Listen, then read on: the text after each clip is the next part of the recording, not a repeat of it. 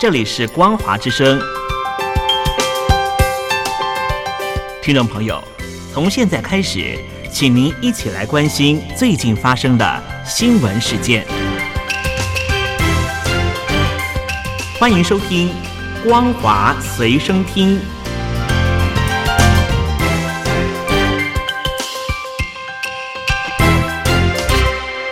各位听众朋友好，欢迎收听本节的《光华随身听》，我是苏菲菲。首先带来关心。中国商务部副部长兼国际贸易谈判副代表王受文六号与美国商务部副部长拉戈举行视讯通话。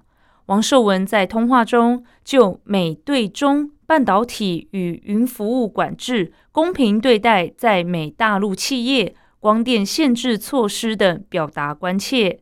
根据中国商务部官网发布，双方就中美商贸工作组。第一次副部长级会议筹备工作和双方关切的经贸问题做坦诚深入沟通。王受文指出，中美经贸合作是两国关系的稳定力量，中方愿与美方一道，认真落实中美元首旧金山会晤重要共识，发挥中美商贸工作组作用，扩大合作。管控分歧，为两国工商界合作创造良好条件。美中经贸官员近期频繁交流。美国商政部负责国际事务的次长夏包率团访问中国，出席美中经济工作组第三次会议。此外，还会见了中国国务院副总理、中美经贸中方牵头人何立峰。美国之音今天刊登笔名江峰的上海政治学者文章《大萧条来了：上海话的历史时刻》。这篇文章说，享受四十年改革开放红利的中国人民，过去几年亲眼目睹改革开放的死亡后，正无奈看着这场大萧条的降临。最明显是今年提前歇业放假的商家和工厂超过以往。到处百业萧条，老板跑路几乎成为常态。春节前最后一周的股市也惨不忍睹。虽然国家队入场和打压空方，但是民众仍然感受到超过雪灾的股灾。加上近乎荒诞的上海浦东机场出租车闹剧，唤醒民众对两年前上海封城的痛苦记忆。凸显不仅上海没走出动态清零，可能整个中国都在迅速上海化，也就是反市场经济而由权力主导的内循环经济，正成为中国模式主流。不同于过去十余年几个重大历史时刻人民的麻木，今天的人民已经觉醒。他们发现，无论管理层释放多少貌似宽松政策的风向。当局全面控制并未稍减，统治经济，也就是上海化的中国模式，正日益揭露反市场经济性质。也就是说，从过去十年中国经济政策的一系列变化而论，包括国进民退、消灭财富、自力更生、内循环等等，尤其以内循环为代表，都是反市场经济的。判断一个经济体是否属市场经济。关键在于体系内部和外部的开放性，而这种系统开放性，尽管因为改革开放获得脆弱发展，但在过去十年的中国已经遭到根本的和全面的破坏。这种破坏的彻底和肆无忌惮，如同上海封城期间的表现，或者最近的浦东机场网约车禁令，导致直接做空了中国经济，乃至做空了中国政治。堪称中国空头政治的根源，也是一场大萧条的难免。行动支付的应用在中国日益普及，但习惯现金与信用卡消费的外籍游客却深感不便。中国新闻周刊今天报道，上海市政协委员、香港大中华会执行主席江山表示。疫情期间，他长期不在上海，所有支付宝、微信支付绑定的银行账户因为太久没用而被冻结。所有支付宝、微信支付绑定的银行账户因为太久没用而被冻结。此时他才意识到，如果持续下去的话，很多境外人士回来或旅游都会很不方便。在中国生活的加拿大人大卫所在的公司属于品质检测行业，员工经常要前往中国一二线城市之外的出口工厂。到了当地，他们才发现只能在饭店刷卡消费，出了饭店，大部分都只支援扫码支付，使用现金也不方便。大卫的妻子是中国人，经过妻子的帮助，才逐渐适用使用二维条码。并说，二维码对外国人来说是一种挑战。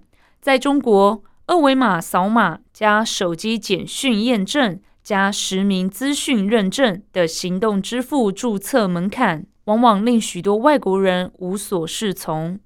去年五月，上海市政府参事课题组执行关于提升入境人士境内支付便利度的调查，课题组领衔人顾小敏发现。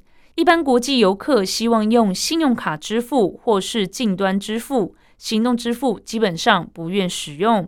顾小敏的研究团队另外委托第三方机构抽样上海全市范围内外籍游客出现频率高的商圈与地标中的四百零一家商店，结果显示，外籍游客最希望使用刷卡和现金支付，但安装外卡 POS。端点销售系统机的只有一百八十三家。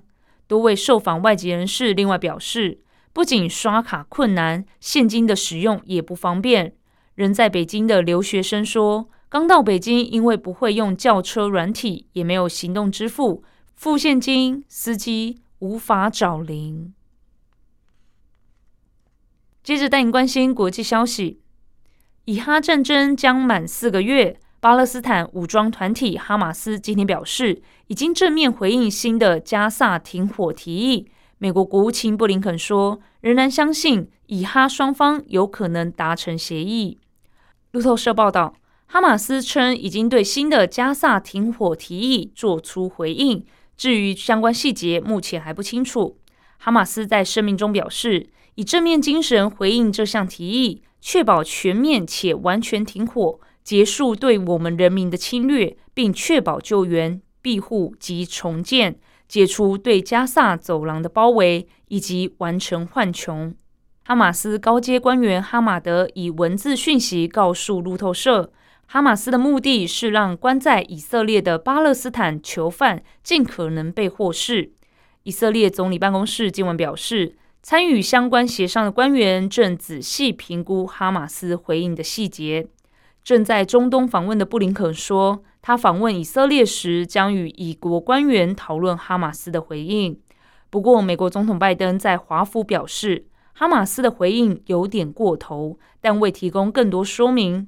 我们不确定会如何发展，目前继续协商。